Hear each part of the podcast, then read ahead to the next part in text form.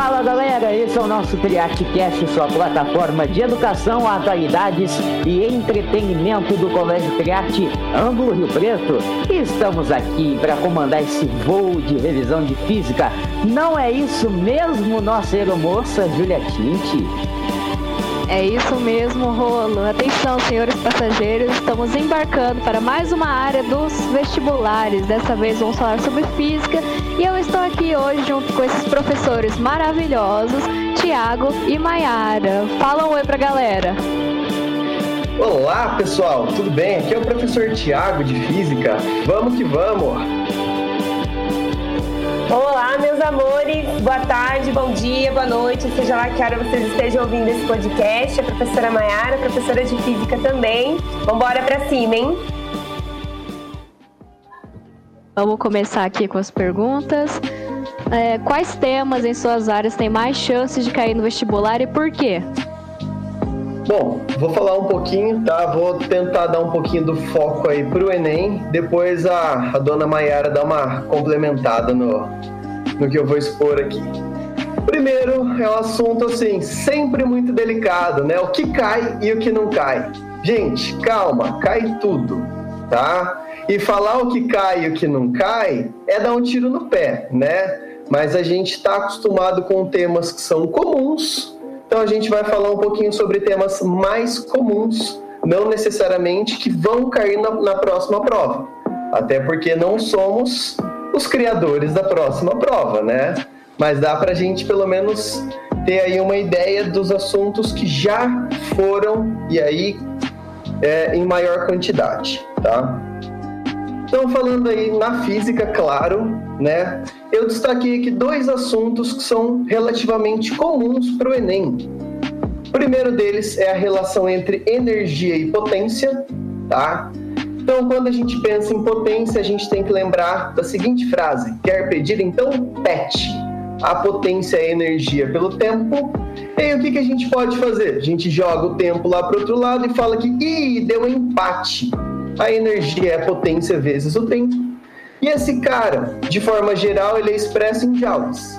Mas a gente pode fazer uma conversão para quilowatts hora e aí a gente consegue calcular, inclusive, din, din, din, dinheiro, né? Quanto que vai ficar essa conta aí de energia ao final do mês, tá?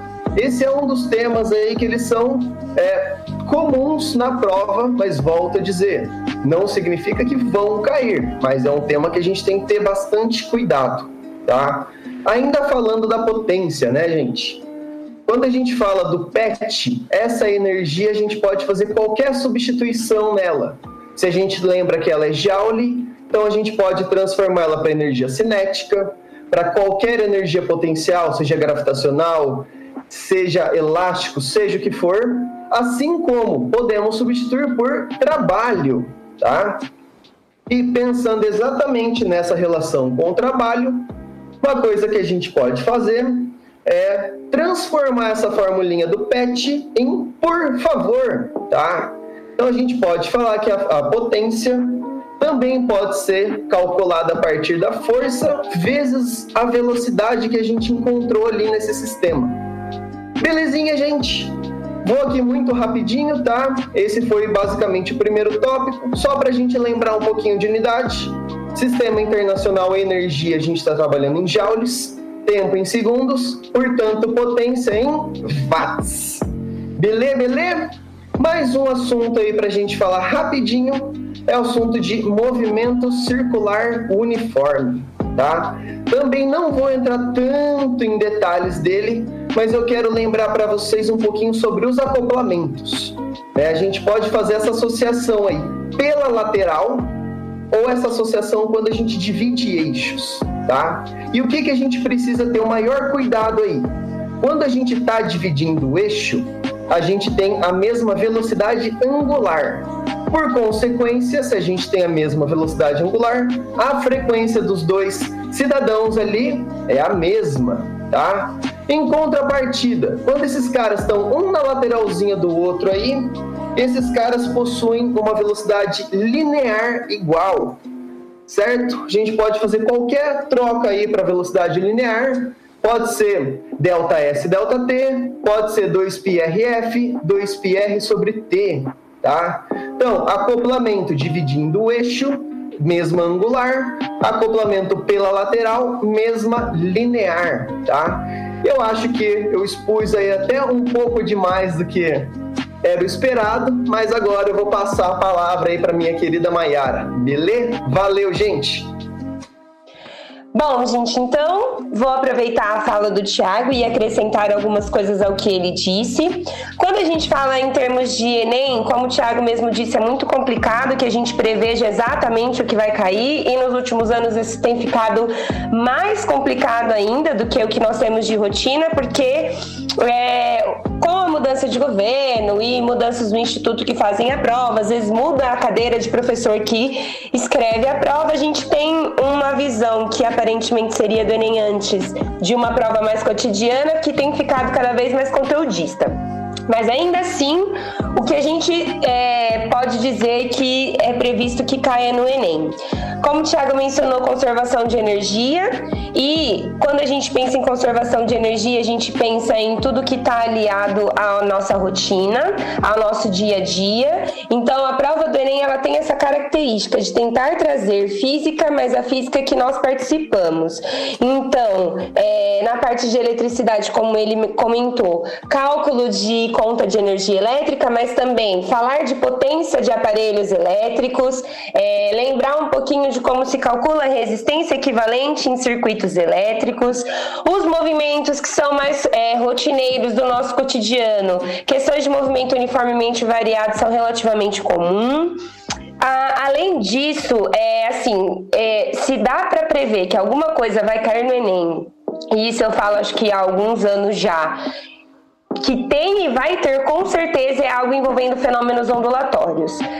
A, e assim, a prova do Enem tem 15 questões de física, mas provavelmente de duas a três serão de ondulatória. Pelo menos uma em que você use a equação fundamental da ondulatória, V lambda F, né? Veja o que uma lambda faz. E, além disso, falar dos fenômenos ondulatórios: refração, reflexão, difração, interferência. Ah, o fenômeno de interferência tem caído com uma certa frequência nas últimas três provas, mas não necessariamente esse será o fenômeno cobrado. Um pouquinho de ótica é sempre bom saber também, porque a ótica vai estar sempre por ali. E eu acho que lembrar mais nessa situação de que às vezes você não lembra de uma equação, você não lembra exatamente de como era o procedimento para resolver um exercício de cálculo, mas se você lembrar do conceito por trás daquela definição física, do conceito por trás daquela grandeza de determinada situação, intuitivamente é possível chegar numa resposta. O Enem não é uma prova única e exclusivamente de cálculo, ele também é uma prova muito de teoria. Então, para o Enem é muito interessante saber a teoria também. Acho que é isso, pelo menos para Enem, né? Para vestibulares outros a gente pode falar um pouquinho diferente, talvez. Bacana. E, por exemplo, eu tenho muita dificuldade, eu fico no nervosismo na hora da prova. Como é que a gente pode fazer uma boa prova, né? Interpretar bem a questão e chegar numa resposta bacana?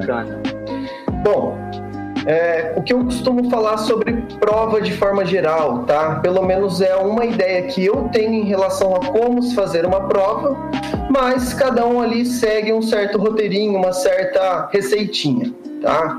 O que eu costumo falar é o seguinte, pessoal: faz o que sabe, tá? Primeiro faz o que sabe. Porque é muito complicado a gente olhar para uma questão depois e errar uma questão que a gente sabia responder, né? Então, assim, primeiro, faz tudo que sabe. Ah, eu não lembro ou eu não sei, pula, tá? Primeiro, resolve tudo que sabe. Claro que com isso vai te sobrar tempo, né? E a gente está sempre lutando com o tempo durante uma prova, né? Então, quando a gente primeiro foca em todas as questões que a gente sabe e vai pulando as outras, vai sobrar tempo depois para a gente fazer aquelas questões que ou surgiu uma certa dúvida, pô, não lembro direito a fórmula, ou vou precisar aqui fazer uma conta matemática um pouco mais é, extensa, tá? E ainda assim também para aquelas questões que, puxa, eu não sei, compensa chutar?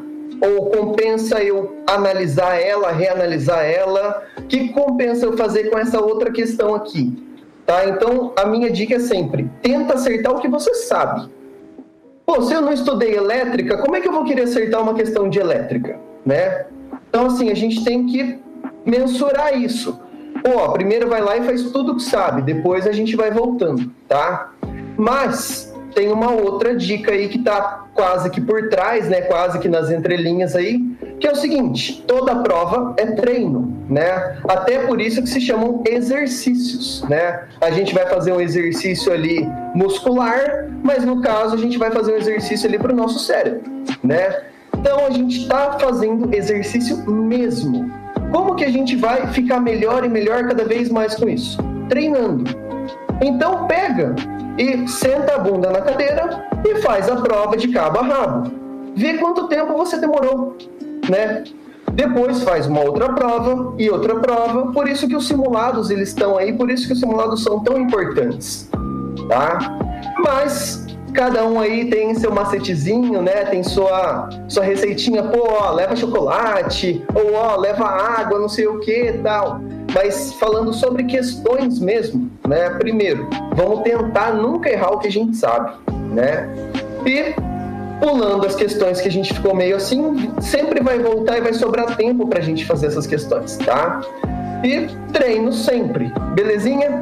Vou passar a palavra aí para Maiara, vamos ver o que ela me complementa aí. Valeu, gente! Bom, assino embaixo de tudo que você disse, Tiago, e acho que dá para gente dizer algumas coisas é, além, para que os alunos se lembrem primeiro que o vestibular ele é uma prova de conteúdo, o Enem é uma prova de conteúdo, mas também é uma prova de resistência física. Porque você vai, você vai ficar sentado cinco horas, às vezes cinco horas e meia, às vezes quatro horas e meia no mesmo local. Você não vai se levantar muito, apesar de haver a possibilidade de ir ao banheiro, mas quanto mais tempo você passa indo ao banheiro, quanto mais tempo você passa saindo para tomar água, menos tempo de prova você tem e esse tempo precisa ser aproveitado para fazer exercícios. Então, assim, é preciso haver um preparo para o vestibular, não só do conteúdo, mas um preparo físico. Comer coisas leves no dia anterior, dormir bem, levar uma rotina equilibrada de vida, de exercício, é, faz toda a diferença no final. Além disso, o que eu acho que costuma acontecer muito com os alunos é não ter a ciência a consciência do que é que ele realmente sabe. Eu acho que o aluno tem que se garantir no que ele sabe, mas ele precisa estar consciente. Olha, isso aqui eu estudei, isso eu sei, vou garantir a minha nota aqui. E deixar um pouco a insegurança de lado, porque os alunos costumam muito achar que não sabem uma coisa que sabem e, e se confundir muito nesse ponto. Achar que tem que acertar tudo, porque o vestibular é extremamente concorrido, então eu tenho que sempre acertar tudo, se eu não acerto tudo, tá tudo errado, e não se cobrar nesse sentido. Outra coisa que eu acho muito importante é quando a gente fala de nota de corte que os alunos às vezes não têm consciência de que a nota de corte para o ingresso numa próxima fase é a pior de todas as notas tirada pelo pior colocado, vamos dizer assim, que ingressou. Não é a nota do cara que está próximo das vagas. Então, quando a gente pensa nota de corte, eu costumo dizer muito isso, você não mira no corte, você mira sempre uma nota acima. Quem mira no corte não passa efetivamente no vestibular depois, porque se você tira uma nota bem abaixo, você precisa de uma segunda fase quase perfeita para conseguir aquela vaga que você está almejando. Então, é preciso ter atenção nisso. Quando você é, tem uma nota de corte um pouco mais alta ou você tirou uma nota já mais alta acima do corte, o que você espera? Que haja uma linearidade. O aluno que já foi bem numa primeira fase não vai ser tão ruim numa segunda fase. Então a gente precisa sempre mirar numa nota acima do corte. Outra coisa que os alunos precisam estar atentos esse ano é que alguns vestibulares sofreram modificações. Então, alguns vestibulares tiveram conteúdos retirados, como foi o caso, por exemplo, da Unicamp e da Unesp. Tiveram alguns conteúdos retirados, mas a notícia para vocês ficarem tristes é que física não perdeu nada. Então, de física, nenhum conteúdo foi retirado, não tem essa esperança no nosso caso, mas que a segunda fase mudou. Então, no caso da Unicamp, por exemplo, as questões interdisciplinares da primeira fase foram retiradas da prova, não vai ter mais esse viés. No caso da Unesp, a segunda fase da Unesp vai ser toda de testes, não vai ter prova dissertativa. A FUVEST não modificou em nada, nem o número de questões, nem a quantidade de conteúdo. A única modificação da FUVEST foi em termos de data mesmo, mas os alunos precisam estar atentos. E eu acho que a dica que você deu de fazer exercícios é extremamente válida. Não só porque com os exercícios a gente fica melhor, mas porque se você tem um foco para uma universidade que você quer, você consegue direcionar o seu entendimento em termos de prova. A comissão que faz a prova da Unesp é uma, a comissão que faz a prova da Unicamp é outra, a comissão que faz a prova da FUVEST é outra, a comissão que faz o Enem é outra. E quanto mais provas anteriores você vai resolvendo, mais você vai ficando atento em como é que os assuntos são cobrados. E aí você vai ficando mais prático. Vestibular, ele pede isso do aluno, praticidade na hora de resolução de exercício. Na hora do vestibular não é hora de inventar, seja objetivo. É objetividade que vai contar muito para vocês. É bem interessante essas informações. É, deixa uma mensagem de incentivo aí para os nossos vestibulandos que estão ouvindo esse podcast maravilhoso. Bom, pessoal, é quase que um complemento então a toda essa última discussão, né? É, a confiança é fundamental na hora da prova, tá?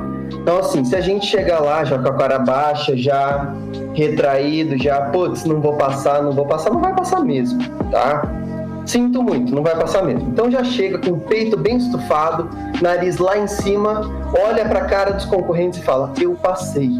Ah, mas você não fez nem a prova. Não importa, eu passei, tá? Tem que chegar com bastante confiança, tem que fazer a prova com bastante calma, tá? E quase que já já virou um chavão aí dos anteriores podcasts aí, tá? Que a força esteja com vocês, meus alunos, tá? Grande abraço a todos aí e palavras aí para Maiara finalizar. Valeu, gente. Bom, gente, se eu posso deixar de mensagem final para vocês é que cada um sabe do seu processo, cada um sabe o que construiu ao longo desse 2020. Não foi um ano de estudo fácil para todo mundo. Podem ter certeza que todas as adaptações que foram feitas, elas surtiram efeito em nós, professores, surtiram efeito em vocês, alunos. E esse é um ano atípico e já começa atípico porque as primeiras fases de vestibular estão acontecendo em janeiro de 2021. Nosso Enem, que deveria ter sido em novembro, vai ser em janeiro de 2021 e todos os principais vestibulares estão acontecendo também nesse janeirão de 2021. Então, que vocês é, não se esqueçam que estamos à mercê de uma pandemia ainda, usem máscara, levem a sua água, higienizem os seus locais, vão com confiança, certos de que vocês fizeram o melhor que vocês podiam com aquilo que vocês tinham naquele momento, que a vaga é de quem estudou mesmo e quem se dedicou, e isso vai acontecer e é possível, é plausível. Nós já passamos por isso, por vestibulares, por provas, e quero dizer a vocês que esse ano estarei junto com vocês, porque sou vestibulanda de novo. Então, todas essas inseguranças no processo eu passei também. Fiquem tranquilos, a gente dá sempre o nosso melhor e o que tiver que ser, vai ser, e isso é fato. Arrasem em física porque a tendência agora é que vai ser um pouquinho mais fácil, a gente espera. Parem de ter medo, façam o melhor que vocês possam e quero saber depois como todos nós fomos. É, galerinha, vocês ouviram, né? Fenomenal. Nós temos professores de qualidade maravilhosos. Apenas palmas. É, é isso aí. é isso aí, sensacional esse podcast. Obrigado por vocês terem aceitado o nosso convite para bater esse papo super importante, super, super bacana. E o nosso voo Triartecast, sua plataforma de educação, atualidades e entretenimento do Colégio Triarte Ângulo Rio Preto, um destino ao sucesso, infelizmente fica por aqui. Mas fique ligado nas principais plataformas para não perder nenhum programa: Spotify, Deezer, Google Podcasts e muito mais. E também fique atento por dentro das nossas redes sociais do colégio para não perder nenhuma novidade sobre o nosso programa. Até a próxima! Boa semana, galera!